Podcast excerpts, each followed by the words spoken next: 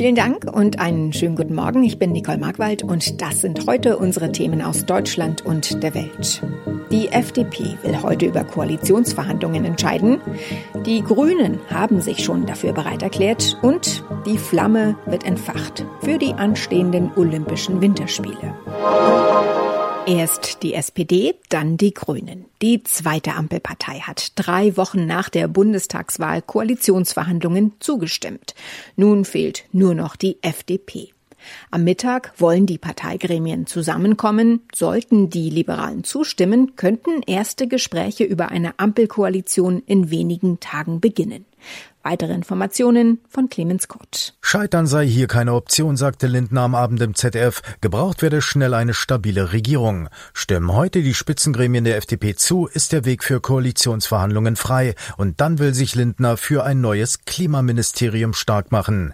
Die betonte Harmonie zwischen den Sondierern bekommt indes erste Risse. Die FDP streckt bereits die Fühler nach dem Finanzministerium aus. Und das verärgert Grünen-Parteichef Habeck. Er betonte in der ARD, Grüne und FDP hätten sehr unterschiedliche finanzpolitische Vorstellungen. Bei den Grünen fiel das Ja zur Aufnahme von Koalitionsgesprächen mit der SPD und der FDP schon gestern. Mit großer Mehrheit sprachen sich die Delegierten bei einem kleinen Parteitag für die Bildung einer Ampelregierung aus. Von nach Parteiangaben 70 stimmberechtigten Delegierten votierten zwei mit Nein. Es gab eine Enthaltung.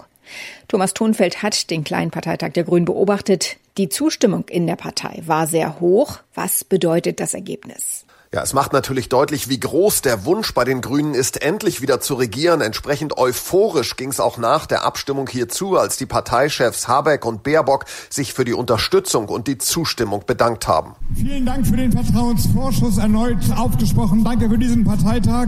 Herzlichen Dank euch.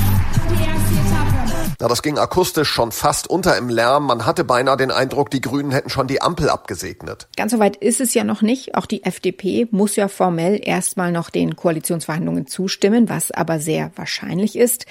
Bei so viel grüner Euphorie, da kann ja eigentlich nicht mehr viel schiefgehen in Sachen Ampel, oder?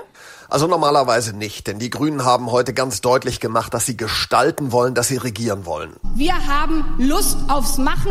Das hat Annalena Baerbock in ihrer Rede hier mehrfach betont und dafür am Schluss dann auch Standing Ovations bekommen. Trotzdem wären die anstehenden Koalitionsverhandlungen kein Selbstläufer. Warum? Gibt es da irgendwo Punkte, an denen das Projekt Ampel doch noch scheitern könnte? Nein, scheitern wohl nicht. Wo die Zumutungen liegen, das haben die grünen Spitzen heute den Delegierten ja auch schon erklärt. Aber es geht jetzt natürlich in den Gesprächen Gesprächen für alle Parteien darum, die Ziele, auf die man sich schon verständigt hat, entsprechend auszugestalten. Also zum Beispiel im Fall der Grünen jetzt ganz deutliche Impulse in Sachen Klimaschutz zu setzen, denn am Ende muss ja die grüne Basis das ganze Paket abnicken. Aber das ist den grünen Verhandlern natürlich klar und deshalb wird es da im Detail in den nächsten Wochen auch noch ordentlich zur Sache gehen. Am 4. Februar kommenden Jahres beginnen die 24. Olympischen Winterspiele in Peking. Heute wird im antiken Olympia das Feuer dafür entfacht. Doch wegen der Corona-Pandemie ist die Zahl der Gäste überschaubar. Auch der traditionelle Fackellauf fällt weg. Stattdessen werden nur drei Läufer in Olympia kurz die Fackel tragen. Sie soll am Abend zur Akropolis in Athen gebracht werden, dort übernachten und am Dienstag an die chinesischen Organisatoren übergeben werden. Andreas Landwehr berichtet aus Peking. Wie weit ist man denn dort mit den Olympia-Vorbereitungen? Nun, die Sportstätten sind weitgehend fertig. Die Vorbereitungen laufen auf Hochtouren. Gerade finden erste internationale Testwettkämpfe statt. Nach Olympia 2008 ist Peking die erste Metropole der Welt, die nicht nur Sommerspiele, sondern auch Winterspiele abhält. Nun ist Chinas Hauptstadt nicht bekannt für ihren Schnee, weil die Winter hier eher trocken sind, aber die Schneekanonen stehen bereit, um ideale Bedingungen auf den Pisten für die Sportler zu schaffen. Es werden aber Spiele der langen Wege, weil die Wettbewerbsstätten draußen vor den Toren Pekings und in der Stadt recht weit voneinander entfernt liegen. Wie schon dieses Jahr bei den Sommerspielen werden auch die Pekinger Spiele stark beeinflusst werden von Corona. Wie streng sind denn die Regeln dort? Auf jeden Fall sehr viel strenger als in Tokio, weil China eine strikte Null-Covid-Politik verfolgt. Bewegten sich die ausländischen Olympiateilnehmer in Tokio in einer lockeren Blase mit vielen Löchern, wird es in Peking eine Blase mit doppelten Wänden geben. Wir rechnen damit, dass es verschiedene geschlossene Kreisläufe geben wird, sodass direkte Kontakte strikt vermieden werden können. Es dürfte ständige Tests und strenge Quarantäneregeln geben, da die Spiele keine einzige Infektion in China verursachen sollen. Es gibt ja immer wieder Kritik an die Vergabe der Spiele nach China wegen der Menschenrechtsverletzungen im Land. Unter anderem davon bekommt man in Peking nichts mit beziehungsweise ignoriert es, oder? Die Kritik ist unablässig und heftig. Es geht nicht nur um die Verfolgung von Andersdenkenden in China, sondern auch um den Vorwurf der Unterdrückung der Tibeter oder der Uiguren, die zu Hunderttausenden in Umerziehungslager gesteckt worden sind. Auch hat Peking seinen Griff über Hongkong verschärft, weist aber jede Kritik als Einmischung in innere Angelegenheiten zurück. Einen Boykott der Spiele gibt es nicht. Auch wird es keinen politischen Boykott geben, denn politische Vertreter reisen ohnehin wegen der Pandemie nicht zu den Spielen. In unserem Tipp des Tages geht es heute um gesunde Ernährung. Warum ist das eigentlich so schwer, beispielsweise zu einem Apfel zu greifen statt zu einer Tüte Chips? Auch wenn man weiß, dass es viel, viel besser für den eigenen Körper ist. Thomas Elrod leitet das Institut für Ernährungspsychologie an der Universität Göttingen. Herr Elrod, warum haben wir eigentlich immer das Gefühl, alles, was gut schmeckt, ist ungesund? Das ist nicht nur ein Gefühl, sondern das ist tatsächlich biologisch so. Wir müssen uns das einfach vorstellen, dass wir Menschen über Jahrzehntausende immer mit Hunger und Mangelernährung zu tun hatten. Und darum ist unser Stoffwechsel beziehungsweise auch unser Gehirn so programmiert, dass das Gehirn belohnt, wenn wir etwas essen, was viel Kalorien hat. Das ist also ein knallharter biologischer Überlebensprozess, der unsere grundlegenden Geschmacksvorlieben steuert. Oftmals stellen wir uns ja auch selbst die Falle, zum Beispiel mit dem Belohnungsprinzip. Also heute habe ich viel geschafft, da gönne ich mir mal was, eine Tafel Schokolade oder eben besagte Tüte Chips. Das ist natürlich auch gesellschaftliche, gesellschaftliche Norm. Das heißt, es ist ziemlich typisch, weil irgendwie alle das machen, dass wir in solchen Situationen zu solchen Lebensmitteln greifen.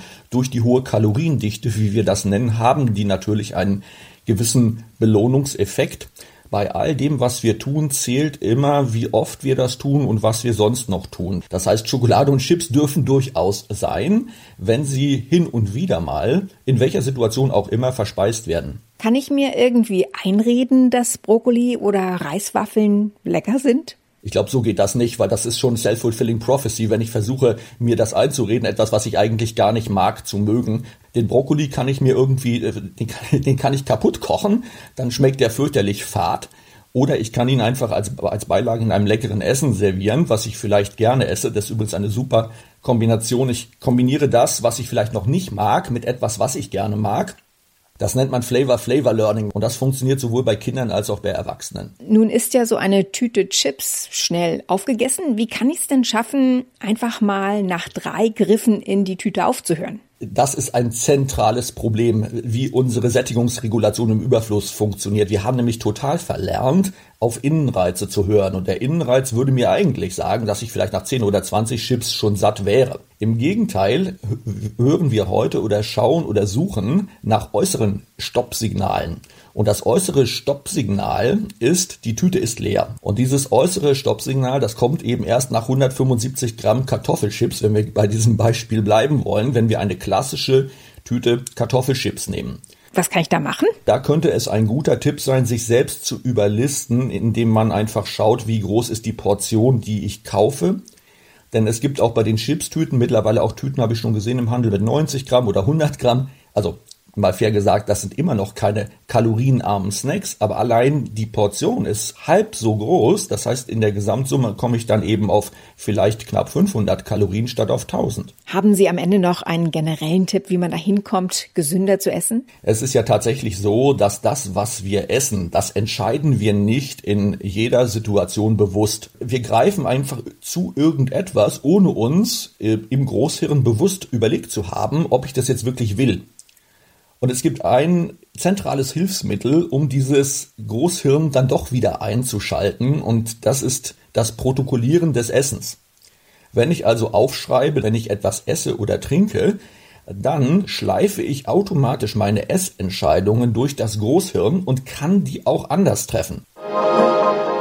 In gut zwei Wochen geht es los für den deutschen Astronauten Matthias Maurer. Dann startet der Saarländer von den USA aus zur internationalen Raumstation ISS. Was er packt, steht auch schon fest.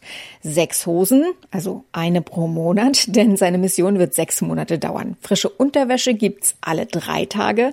Ein T-Shirt muss sogar eine ganze Woche lang getragen werden und in der Folgewoche nochmal, nämlich zum Sport.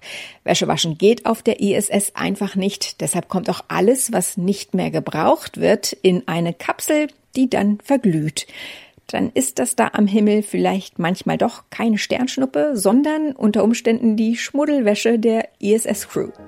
Soweit das Wichtigste an diesem Montagmorgen. Mein Name ist Nicole Markwald. Ich wünsche einen guten Tag.